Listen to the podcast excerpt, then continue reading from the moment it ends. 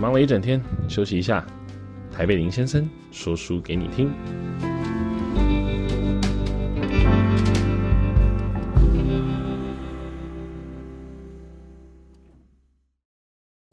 Hello，大家好，欢迎收听台北林先生。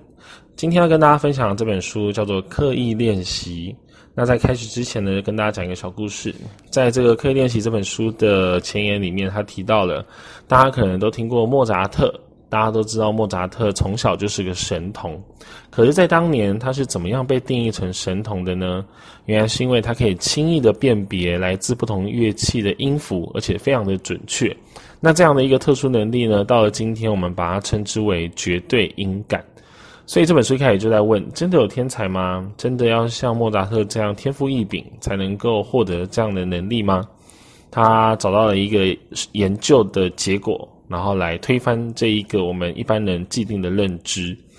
有一个日本心理学家神原才子，他召集了二十四个年纪在两岁到六岁的小朋友，那接受训练。那这个训练的目的就在教这些孩子们能够凭着钢琴演奏的不同和弦的声音就能够辨认出来。那每个孩子呢，每天接受四到五次短时间的训练，每一次只维持几分钟。那每个人都持续的训练到能够判别出就是神原彩子所挑选的十四组和弦为止。那你猜猜看，这些孩子们到最后是不是都完成这一项任务了呢？当然，今天要拿来书里头讲。肯定是这样。这二十四个孩子们经过了训练之后，有些孩子不到一年就能够完成这个训练，有些孩子可能花了一年半。但是这二十四个孩子全部都可以清楚的辨别，呃，神原彩子所提供的和弦，那是哪一个音符，他都能够辨别出来。这个结果让大家非常惊人，因为呃，在一般情况底下，可能每一万个人只会有一个人就能够发展出这样的一个绝对音感，但是他这二十四个学生就全部都办到了，所以他可以发现，就是从这个研究里面，他可以发现说，这个绝对音感并不是少数幸运儿特有的天赋，你只要有适当接触音乐的管道，而且用对训练方法，基本上几乎每个人都能够发展出这项能力。那他们就来回头看了一下莫扎特的成长背景啊，他爸爸本来就是个小提琴家，也是个作曲家。那他姐姐从小就被训练，所以他从小就跟着他姐姐在他们家里的训练环境底下，他被熏陶着。所以他在六七岁所呃接受的训练，其实在强度跟时间上，远比刚刚讲的这个神原彩子他所。对这二十四小朋友，二十四个小朋友所做的训练还要强，而且时间也更长。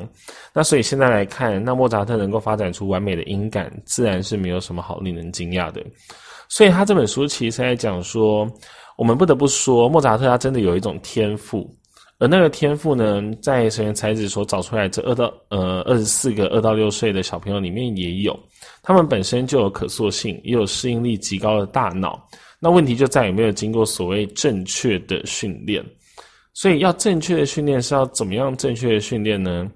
那其实他们在呃研究之后发现，很多时候我们并不是盲目的一直努力，我们就可以达到所要的目标的。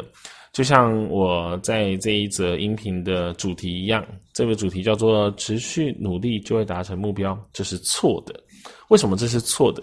因为在这本书里面，他想跟你讲的事情是。呃，从以前到现在，人们都认为，无论身处在哪个领域，潜能都受限于天赋。也就是说，就算你能够发挥潜能，可是如果你天赋不足，你可能就是能够得到的结果也有限。可是他今天想要跟大家讲的是，每一个人生来都有一组潜能，那他选择可以选择开发这项潜能或不开发这项潜能。但是我们没办法做到是把一个潜能发挥的超出极限。可是我们却能够让大家都发挥出就是不一样的潜能，那怎么发挥呢？其实重点就在我们不是要下功夫去做而已，因为如果只是下功夫去做，你并不会变得比较强。举个例好了，就是如果你会打桌球，那你要想一想，你每天打桌球，你可能从小打到大，你打了二十年的桌球，请问你有因为这样子成为奥运国手吗？其实没有，为什么？因为你没有受过刻意的专业的训练，其实这本书要跟你提的就是，你以为说持续努力就会达到目标，这是错的。我们是要投注足够的时间，而且以正确的方法练习，才能够有所进步。就像我们以前常常会听到说，你要在某一个领域达成专家，成为专家的话，你需要一万个小时。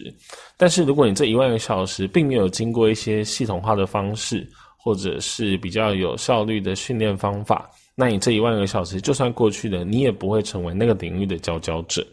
所以他还讲，无论是哪个领域，改善表现最有效的方法，其实都源自于同样一套的通用的原则，它叫做刻意练习。